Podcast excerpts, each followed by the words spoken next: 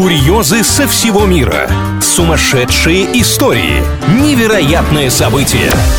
Новостная шелуха на правильном радио. Привет всем, с вами Илья Андреев. Впереди подборка новостей о реально произошедших странных нестандартных ситуациях. Начнем этот выпуск с номинации «Инновационный подход». В России в самом разгаре сезон борьбы с сосулями, он же сезон креатива от коммунальщиков. В Нижнем Новгороде, например, в одном из дворов города налить крыш отстреливали. Никаких метафор. Вместо ломов и лопат – винтовка с оптическим прицелом. На крышу лезть или краны заказывать – это все долго, а тут раз и готово. Интересно только, как выбирали того, кто будет стрелять. Надеемся, не жребий тянули.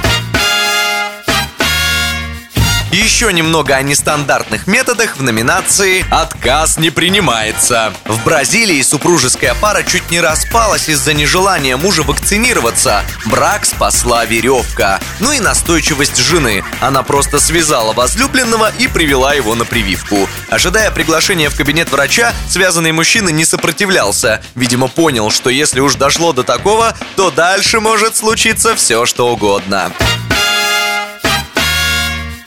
Ну и немного грустная история в финале в номинации «Показалось». Школьников Новосибирска обрадовали появившиеся в заведении антисептики, сушилки для рук и средства гигиены. Ребята так не ожидали, что в школе такое может быть, что начали слать видеосообщения родителям, мол, смотрите, это же чудо какое-то. Но и дня не прошло, как все удобства снова исчезли. Оказалось, приезжала проверка, но стоило комиссии уехать, и карета снова превратилась в тыкву.